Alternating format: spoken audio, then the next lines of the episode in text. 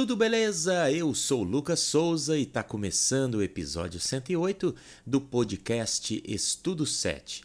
Certa vez, um grupo de crianças foi visitar um ourives.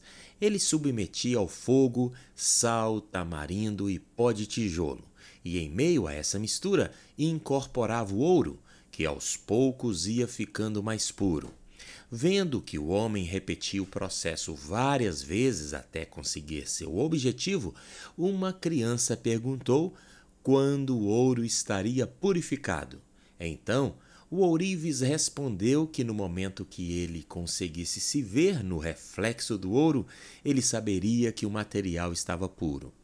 No episódio dessa semana, veremos que Deus nos purifica a fim de que nós possamos refletir a sua imagem. Está no ar Estudo 7. Começa agora Estudo 7. Estudo 7. Conhecendo a Bíblia em 7 minutos. A raça humana foi criada à imagem de Deus, mas essa imagem foi corrompida pelo pecado. O egoísmo, a ganância e a violência são uma prova dessa triste realidade. Mas o objetivo de Cristo é restaurar a criação. Em Romanos 8 é dito que aqueles que Deus conheceu, ele também predestinou para serem conforme a imagem de seu filho. Mas, apesar do pecado, apesar do sofrimento, podemos, em meio à dor, honrar o nome de Deus. Infelizmente, o conflito cósmico entre o bem e o mal nos alcançou. Vivemos neste cenário, mas podemos escolher um lado e lutar por ele. Um bom exemplo é Jó. Ele não sabia, mas o cara estava no centro da batalha entre Deus e o diabo, que desafiou o Criador, testando a fidelidade e o caráter do servo de Deus, Jó. Mas, apesar do sofrimento e também das perguntas sem respostas, Jó confiou em Deus. E você, como tem resistido ao fogo refinador? Talvez tenha passado por maus tratos no trabalho ou mesmo na família.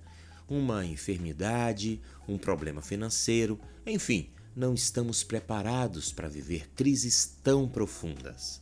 Entretanto, por mais difícil que a vida tenha sido com você, lembre-se que Deus também nos refina através dessas circunstâncias. Jó não estava entendendo muito bem o que estava acontecendo, mas ele sabia que iria sair refinado daquela situação. Deus faz o que quer.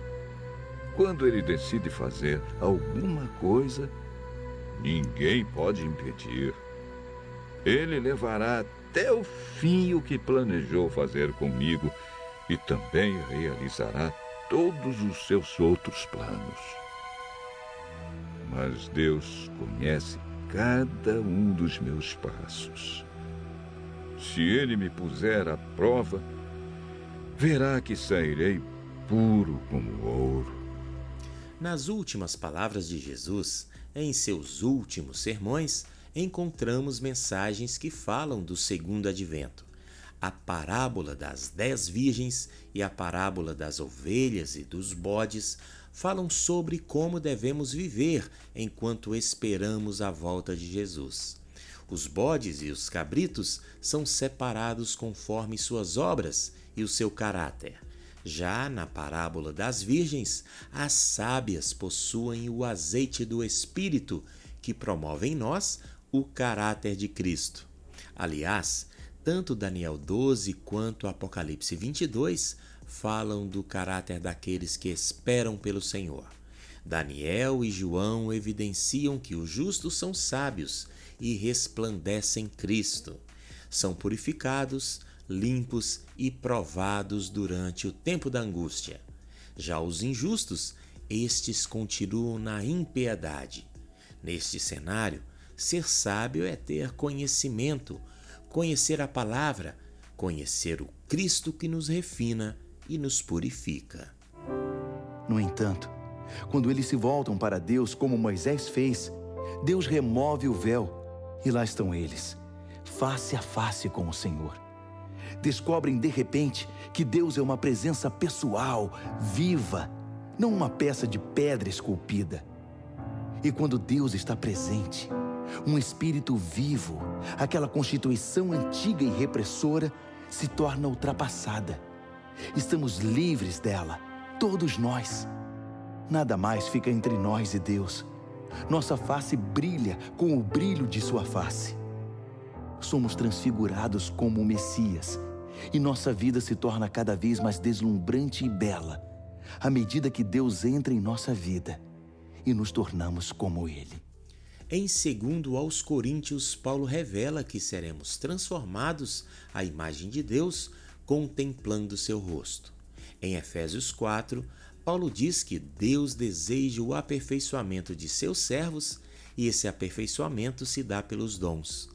Paulo compara a igreja a um corpo onde Cristo é o cabeça e nós somos os membros. Cada membro deveria desempenhar sua função segundo o seu dom, auxiliando uns aos outros. Coletivamente, podemos ser muito úteis uns para com os outros, tanto no suporte quanto na pregação do Evangelho. Afinal, o próprio Cristo assegurou que seremos conhecidos como seus discípulos quando entre nós existir o verdadeiro amor.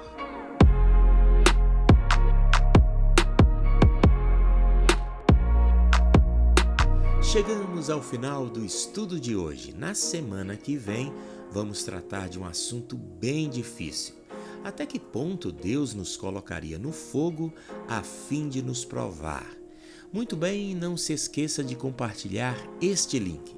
Você ouviu o estudo 7 Conhecendo a Bíblia em 7 minutos. Até semana que vem. Fiquem todos na paz.